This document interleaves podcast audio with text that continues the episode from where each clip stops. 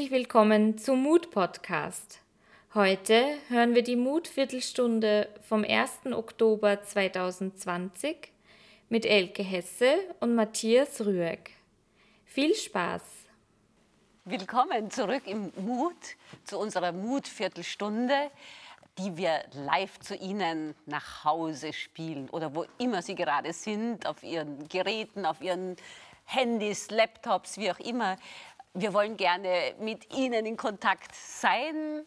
Äh, das ganze ähm, Konzept ist ja entstanden im ersten großen Lockdown. Wir wollen das jetzt weiterführen, eigentlich über die ganze Saison und Ihnen immer wieder Künstlerinnen und Künstler, die hier im Mut auftreten werden, vorstellen. Und Sie, Sie haben die Möglichkeit, live Fragen zu stellen. Und ich empfehle Ihnen, nützen Sie diese Möglichkeit, weil so schnell haben Sie das nicht. Und vor allem nicht die Möglichkeit mit unserem heutigen Gast. Ich freue mich sehr, Matthias Rüegg hier heute begrüßen zu dürfen. Er wird ja in der nächsten Saison gemeinsam mit Lia Pale einen ganzen Zyklus präsentieren. Heute dürfen wir live jetzt gleich etwas hören, nämlich von Georg Friedrich Händel, Menuett, G-Moll. Matthias Rüegg, bitteschön.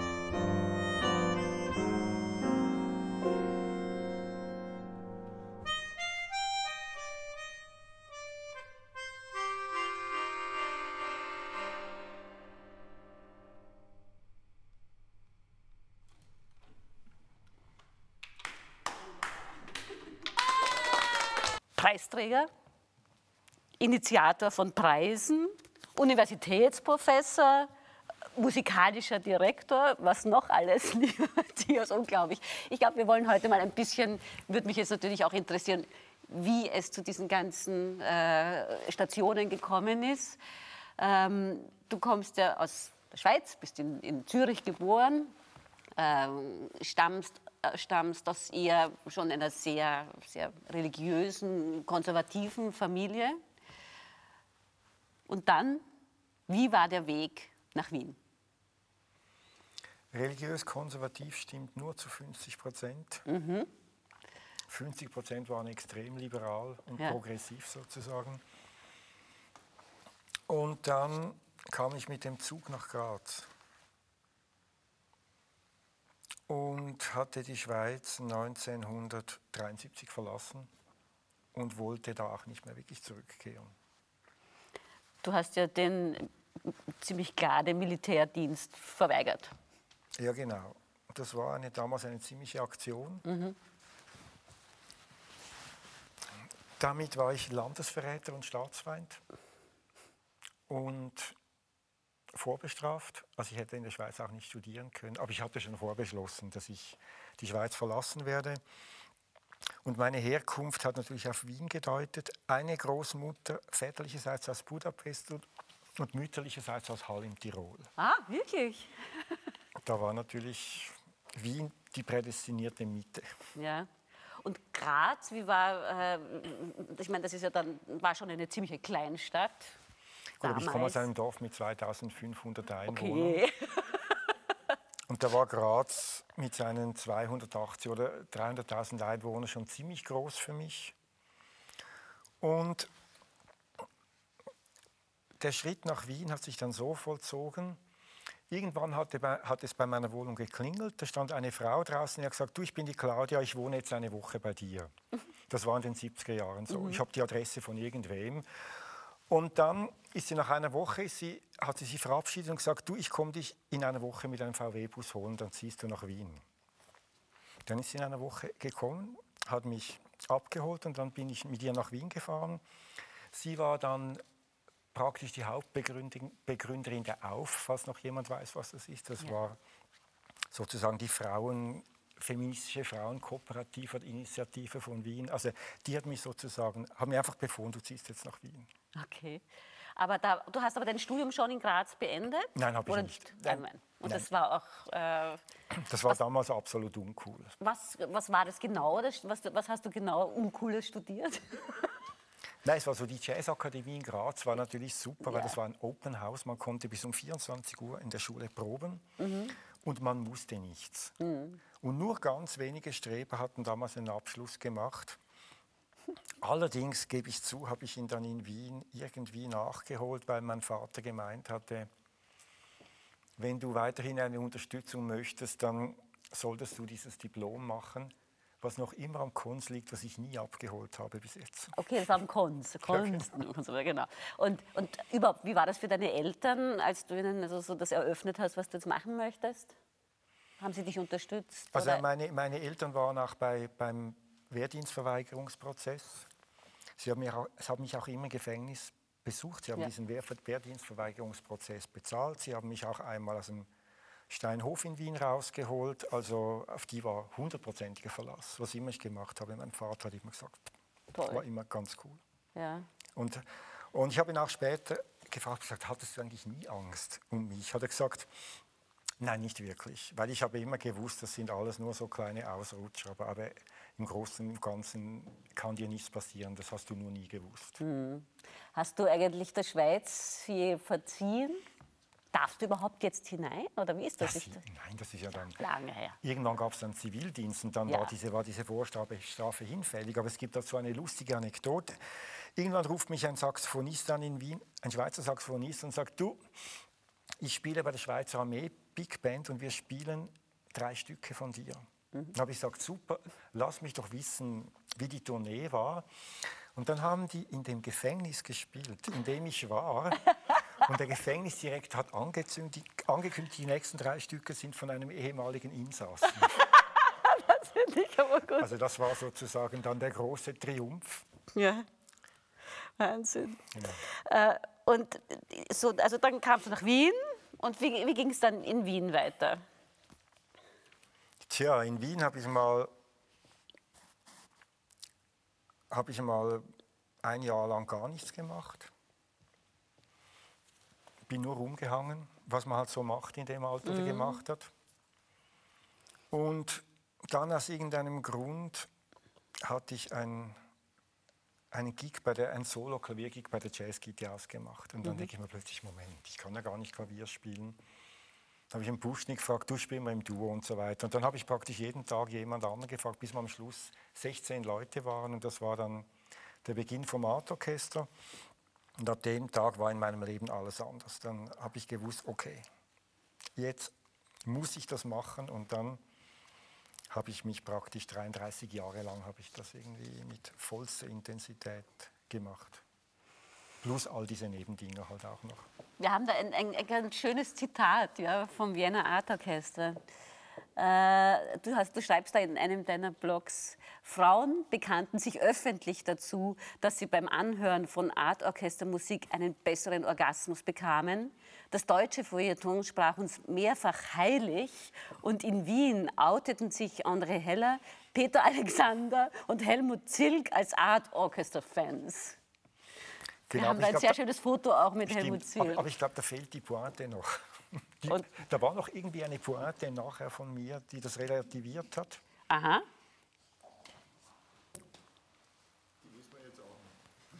Genau, da gab es irgendwie, irgendwie eine, eine Pointe. Und, und, und am Schluss hatte ich, glaube ich, irgendwie so wie Sie, am Schluss hatte ich aber nicht ganz verstanden, warum das so war. Irgend sowas in der Richtung. Ja, aber es war auf jeden Fall, es war äh, ganz was anderes, ganz was Neues in, in, in Wien und hat sicherlich wirklich äh, große Geschichte geschrieben. Ja, es hat auch international hat das, hat das Orchester wirklich Furore gemacht. Ja. Also das war tatsächlich so. Äh, Im richtigen Zeitpunkt, am richtigen Ort, mit den richtigen Typen.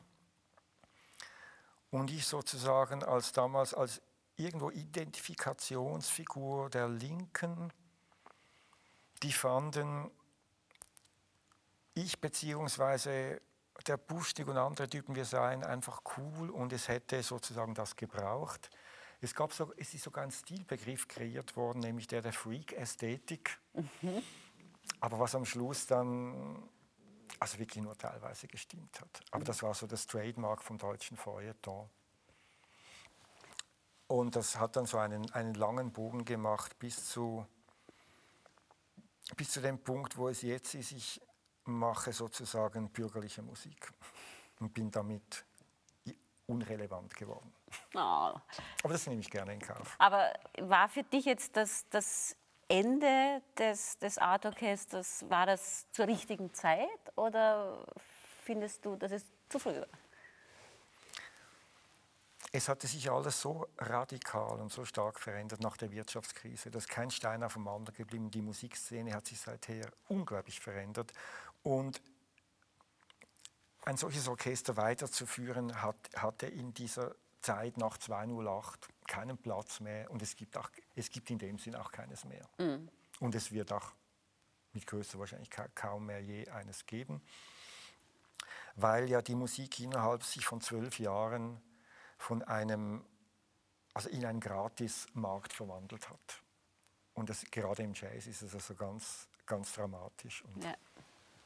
Und wie siehst du das Publikum für Jazz?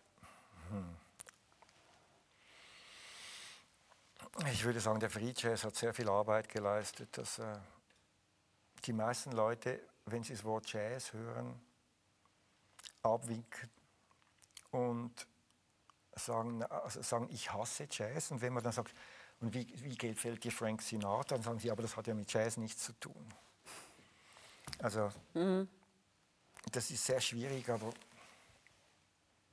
ich würde überhaupt sagen, die, die goldene Zeit der Musik ist vorbei. Die Rockmusik und die Popmusik, das ist alles, das ist eigentlich Jazz, das ist alles abgeschlossen. Ja. Das ist alles abgeschlossen und, und natürlich, es gibt immer wieder Talente, aber, aber, aber in der Form hat es auch nie mehr diese gesellschaftliche Relevanz, die es einmal hatte. Und die Innovation passiert völlig woanders. Sie passiert auf dem technischen Sektor, die passiert in der Medizin. Also ist, die Fortschritte der Medizin sind, sind, sind wirklich sind unglaublich. Ja. Ja. Ja, wir haben eine Frage, okay, von Julia Pallanch. Wie meine Fragen. Was macht ein Arrangeur überhaupt? Und wann hast du dein erstes Tiergedicht verfasst? das möchte ich jetzt auch wissen. Gut, also der Arrangeur nimmt sozusagen fremde Themen auf Ja. und versucht die neu zu gestalten, ihnen ein neues Leben einzuhauchen. Und das ist praktisch ein aussterbender oder schon fast ausgestorbener Beruf, weil heute tut jeder nur noch eigene Musik komponieren. Und ich tue sehr, sehr gerne arrangieren. Und das war im Jazz war das eine große Geschichte. Also der Ja. Arrangeur war immer ganz, ganz wichtig, viel wichtiger als der Komponist. Ja. Und zu den Tiergedichten, ich glaube, das war vor sieben Jahren. Und da hatte ich der Julia, also dieser Fragestellerin, hatte ich sozusagen jede Woche ein vierzeiliges Tiergedicht geschickt, aber leider sind die dann alle verloren gegangen aufgrund von einem Computerabsturz. Und ja, das ist ziemlich tragisch. Gereimt oder nicht Alle, gereimt? na, alle, alle gereimt. Und wir haben auch einen Verein gegründet, der heißt Mehr Tiere im Jazz. mit dem Subtitel Tiere lieben statt Tiere essen. Ja, also das Thema Humor äh, ist, äh, wenn man deine Blogs liest, und das kann ich wirklich nur jedem empfehlen, äh, die Blogs von Matthias Rüegg zu lesen. Äh, du hast einen sehr speziellen, in meinen Augen sehr guten, teilweise auch sehr schwarzen Humor. Ähm, das bestimmt schon auch dein Leben? Das, wie gehst du mit Humor um? Oder das kommt dir einfach so leicht aus der Feder? Also genau, der, der, der Humor, der, der ist da, der war immer da. Den habe ich auch von meinem Vater gelernt, der Halbjude war und einen sehr jüdischen Humor hatte. Du meinst, man kann das lernen? Das kann man, glaube ich, lernen. Also das Dichten habe ich auch gelernt. Und, aber stimmt, Humor hat auch ein bisschen was mit, mit Kreativität zu tun. Und es hilft einfach, Abstand zu den Dingen zu gewinnen, Dinge weniger ernst zu nehmen. Und mit Humor kann man schon viele Situationen in einem positiven Sinne übertauchen. Mhm. Also was mich jetzt schon ein bisschen vorher, Entschuldigung, äh, da muss ich jetzt schon noch zurück. Du meinst wirklich, dass, das, dass der Arrangeur heute nicht mehr wichtig ist? Den gibt es praktisch nicht mehr, weil ja niemand mehr auf Fremdmaterial zurückgreift. Äh, Außer natürlich vielleicht äh, in kleinen Besetzungen, Klaviertrio und so weiter. Ja. Wenn man Standards spielt, dann ist ja der Pianist eigentlich auch Arrangeur, aber sonst ist der Beruf praktisch, praktisch ausgestorben. Mhm. Das überrascht mich jetzt. Ähm, für mich, ich würde jetzt ganz gerne auch noch zu deinen, zu deinen Blogs kommen, ja, weil die einfach äh, doch unheimlich vielfältig sind und, und es so viele Themen gibt, die man sieht, die dich sehr massiv auch beschäftigen. Ich glaube, du bist ein sehr, bist ja ein sehr asketisch lebender Mensch. Mittlerweile wahrscheinlich. Mittlerweile, ja, ja. Genau. War, ich, war ich nicht immer, aber mittlerweile. mittlerweile sehr, ja. Fangen wir mal an. Ich meine, deswegen habe ich mich heute in Schale geworfen und habe mir wirklich äh, spezielle Schuhe angezogen, weil äh, du bist einfach ein Schuhfetischist. Immer schon? Na, ich, muss das, ich muss das vielleicht hm, kurz erklären. Also 1968 hatte ich für damalige Verhältnisse lange Haare und ich hatte Jeans getragen. Und ich hatte mich damit sozusagen gegen die bürgerliche Gesellschaft gewendet mit meinen Outfits. Mhm. Das fand ich wichtig und das habe ich auch ganz gerne gemacht.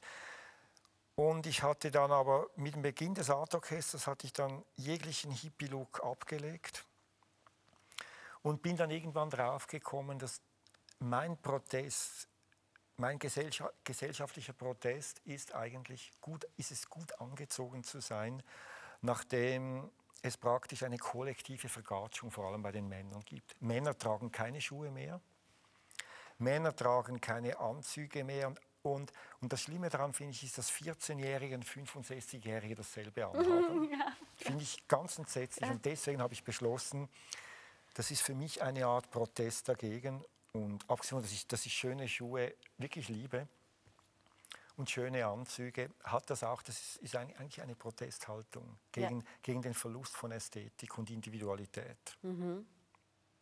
Aber es ist wirklich ein, es ist ein toller Blog, einfach äh, auch äh, dann, du, du, du, verbindest das ja mit Links, man kann sich diese Schuhe auch wirklich anschauen. Äh, wie groß ist das zu Hause? Wie groß ist dein Schuhkasten? Ja, das gleich, wenn man reinkommt, sieht man alle Schuhe und das sind also alles sozusagen wirklich also ganz schöne Schuhe. Das sind ungefähr 50 Paar. Ja, sie sind wirklich 50 schön. Paar High-Class-Schuhe habe ich. Ja. Ich habe natürlich viel mehr andere, aber die zählen nicht. Ja. Äh, wir hatten ja so ein ursprüngliches Thema unseres Gespräches, das war äh, Diabetes, quasi die wahre Pandemie. Also du bist einerseits, du bist ja Veganer, eben sehr asketisch. Nein, ich bin nicht Veganer. Du bist nicht Veganer? Ich bin, Veget ich bin Vegetarier. Vegetarier, ja. Also kein Fisch, kein Fleisch, aber, ja. aber, als Schweizer muss ich Käse essen. Okay, gut. Da habe ich mit der Schweiz einen Vertrag abgeschlossen und der gilt lebenslang. Okay. Ich muss jeden Tag Käse essen, sonst kann ich nicht überleben. Aber der ist auch wirklich köstlich, weil ich bin ja jetzt auch sehr viel in der Schweiz und es ist genau. unglaublich. Genau, Appenzeller ist unschlagbar. Ja, ist absolut unschlagbar. Genau. Und als Fleischersatz natürlich hervorragend. Ja, ähm, ja, äh, so zum Thema Diabetes kann man da jetzt, kannst du ganz kurz was dazu sagen? Da möchte ich gerne etwas sagen und zwar, versucht der Staat ja generell Dinge zu lenken, was im Gesundheitsbereich überhaupt nicht funktioniert. Es wird Prävention wird nicht belohnt, es wird auch nicht bezahlt von der Krankenkasse und es wird also alles getan, damit die Volksgesundheit immer schlechter wird, indem man die Nahrungsmittel sich von der Nahrungsmittelindustrie alles diktieren lässt. Und, und dann gibt es zwei ganz böse Ausreißer. Und das sind einerseits die Drogen, dass der Staat glaubt, er müsse Drogen verbieten Dadurch sind in den letzten 70 Jahren, ich weiß nicht, Millionen Leute kriminalisiert, Millionen Leute ermordet worden. Es sind Schurkenstaaten entstanden. Die ganzen Terroranschläge wären alle nicht, alle nicht finanziert worden, wenn man die Drogen normal legalisiert hätte und dafür Steuern einheben würde. Und der zweite wirklich schlimme Punkt ist, dass es die Gesellschaft zulässt, dass die Kinder über Zucker definitiv vergiftet werden. Und es gibt ein Gerichtsurteil vom Verfassungshof in Karlsruhe, Zucker ist ein schädlicher Schadstoff. Also es ist ein schädlicher Schadstoff und das ganze pädagogische System beruht praktisch, Belohnung beruht, geht nur mit Zucker. Mhm. Und unterdessen ist es auch so, selbst wenn man sich in der Post anstellt, gibt es dort jede Menge von Zucker. Es gibt diese ganzen Getränke und so weiter. Und die, und die Gesellschaft verfettet in einem rasanten Ausmaß. Ja. Und das finde ich katastrophal. Also der Staat, der jetzt irgendwie behaupten will, er wolle uns vor irgendetwas schützen oder er wolle irgendwen, genau mit dieser, mit dieser sogenannten Pandemie, lässt einfach zu, dass die Diabeteskranken fast exponentiell zunehmen. Und was das in Bezug auf Todesursachen heißt, braucht, ja. man, jetzt, braucht man jetzt gar nicht zu erwähnen. Also, dass man das nicht sieht und dass man das nicht sehen will und dass man nicht fähig ist, die Kinder zu schützen, das finde ich ganz schlimm. Ja, bin ich, kann ich nur deiner Meinung sein. Ja, das kann ich nur unterstützen. Und, und wir kennen alle wahrscheinlich ein paar wenige Eltern, die versuchen, dieses Zuckerbelohnungssystem nicht anzuwenden und wie schwierig das, das ist. Das und wie das permanent von allen Seiten torpediert wird. Ja, ich meine, allein schon äh, mit einem Kleinkind im Supermarkt an der Kasse zu stehen, ist genau. also eigentlich unmöglich, genau. dass, da, dass genau. man da nicht und, und das sind Dinge, die, die, dürfte man so nicht, die dürfte man so nicht zulassen. Ja. Ja. Und auch die Kennzeichnung mit dem Zucker, das stimmt alles nicht. Sogar im Naturjoghurt ist Zucker. Es gibt praktisch nichts, wo nicht Zucker ja. drin ist. Ja. Äh, jetzt vielleicht noch zum, zu dem sehr aktuellen Block Corona. Äh, auch da vielleicht eine kurze Frage an dich. Äh, wie ist deine Empfehlung, jetzt damit zu leben und weiterzutun? Vor allem auch in der Kunst und in der Kultur weiterzutun? Hm. Also den, den meisten Jazzmusikern und anderen Musikern geht es wirklich ganz, ganz schlecht. Und es wird immer mehr abgesagt, rings, ringsum dumm. Und man ist irgendwo hilflos, man ist machtlos. Aber ich denke, der Krug geht zum Brunnen, bis er bricht. Und irgendwann, irgendwann geht der Deckel vom Kochtopf hoch und dann spielst Granada. Okay. Außer, es sei denn, die Politik würde Vernunft annehmen. Aber diese Zeichen sehe ich nicht. Nein, sie sind, äh, im, im, Moment äh, sind sie schwer sichtbar. Da hast du absolut recht. Genau, ja. aber das wird, das, wird auf die Dauer nicht, das wird auf die Dauer nicht zu halten sein. Gut, wir versuchen trotz alledem, äh, ein, auch, auch wir im Mut müssen natürlich darauf reagieren. Ja, wir, wir haben unser Programm schon reduziert, aber wir versuchen, die Zyklen, äh, die wir jetzt, äh, die, die wir uns gemeinsam ausgedacht haben, für die nächste Saison jetzt durchzuziehen. Und für mich ist es einfach faszinierend, dass wir im Grunde genommen alles tun. Jedes Theater, äh, jedes Opernhaus tut das und da kann es auch gut gelebt werden, aber die U-Bahnen fahren nach wie vor eigentlich nur im sechs- oder sieben Minuten Takt was ich nicht verstehe. Man könnte ja eigentlich auch alle zwei Minuten eine U-Bahn irgendwie loslassen, dass nicht so viele Menschen da drinnen stehen. Aber wir ziehen äh, diesen Zyklus in der nächsten Saison durch und fangen auch bald damit an. Vielleicht kannst du ganz kurz nur gemeinsam mit Via Pale natürlich ganz kurz darüber erzählen? Genau, das sind eigentlich vier Programme, wo wir Kunstlieder bearbeitet haben. Und das vierte Programm, das Händel Songbook Sing My Soul, hat am 14. Premiere hier. Mhm. Da spiele ich selber nicht mit, da spielt ein Gitarrist, der Tobias Faulhammer, mhm. mit dem Gregor Aufmesser am Bass und dem Dominik Fuß an der Trompete. Die Lia spielt, wie immer, spielt und singt wie immer alles, von äh, Bass, Querflöte, Querflöte, Percussion. Und das hat also Premiere. Und dann gibt es drei weitere Programme. Wir hatten 2013 mit, dem, mit der Winterreise von Schubert begonnen, hatten dann 2017 ein Schumann-Songbook gemacht und 2019 ein Brahms-Songbook. Also diese vier Songbooks werden wir hier im Mut präsentieren. Und wie lange arbeitest du jetzt schon mit der Lia zusammen? Das sind jetzt sieben Jahre. Ja. Genau. Also ich habe immer, wenn ich etwas gemacht habe, war ich immer sehr langfristig orientiert. Das waren sieben sehr schöne Jahre. Und ja, jetzt werden wir mal schauen, wie das alles weitergeht, was überhaupt noch weitergeht, was weitergehen kann. Aber wir freuen uns jetzt mal auf diesen Zyklus. Ja, ich mich auch sehr. Und das ist auch immer sehr schön, euch zusammen. Ich habe euch auf der Bühne, das fängt ja jetzt erst an, aber äh, wenn ihr beide auch jetzt zu allen möglichen Terminen zu uns gekommen seid, das hatte ich so den Eindruck, das ist so eine sehr, das ist so ein sehr warmes und man passt sehr aufeinander auf und das ist sehr, sehr behutsam eigentlich. Ja, doch, wir haben, wir haben viel Zeit zusammen verbracht, viel zusammengearbeitet und, und das ist ja eher, eher außergewöhnlich. Also das, ist, das merkt man, ja. Dass es äh, so eine sehr sensible platonische Beziehung gibt. Und wir das geht eigentlich nur über, es geht nur über die Kunst. Es geht nur über die sonst, Kunst. Sonst ja. funktioniert das zwischen Männern Ja, aber das ist aber genau nicht. das, was ja dann auch rüberkommt. Ja, und, und das ist das Schöne, wenn das dann zum, zum Publikum überschwappt. Ja. Wir können jetzt einen kleinen Ausschnitt sehen.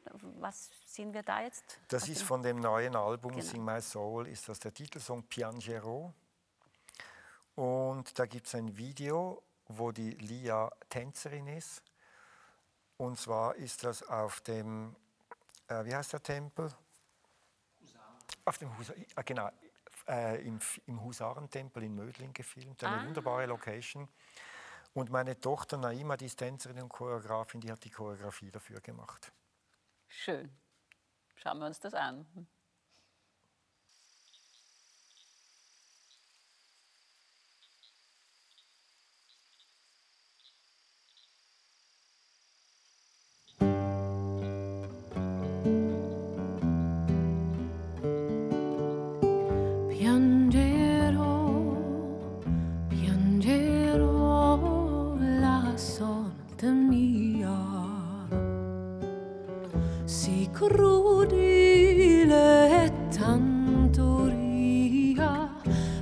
carry it in pain.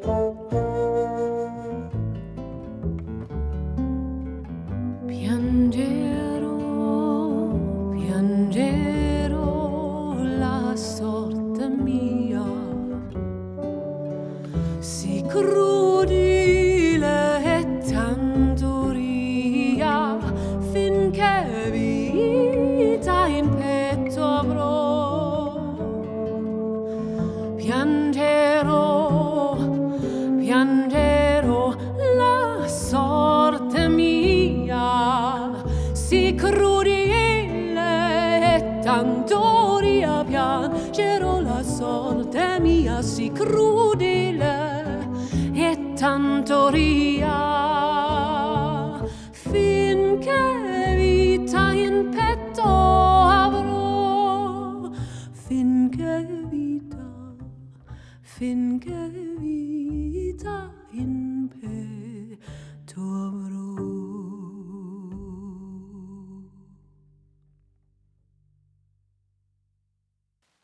Also wir sehen jetzt noch ein Foto von Matthias als Kind, noch sehe ich es nicht. Da.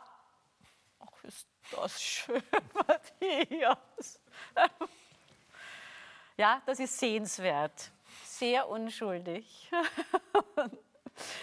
Lieber Matthias, vielen, vielen, vielen Dank, äh, dass du da warst. Gerne. Äh, ein tolles Gespräch. Äh, ich kann nur allen, ich freue mich, wenn Sie am 14. Oktober hierher kommen zum ersten Konzert. 14. Oktober um 19.30 Uhr im Mut. Ja, und ich lade Sie sehr herzlich auch zur nächsten Mutviertelstunde ein, die am 19. Oktober hier stattfindet mit Clemens Zeilinger vom Trio van Beethoven. Bis dahin haben Sie eine schöne Zeit. Lassen Sie es sich gut gehen und kommen Sie uns besuchen im Mut. Ich freue mich auf Sie.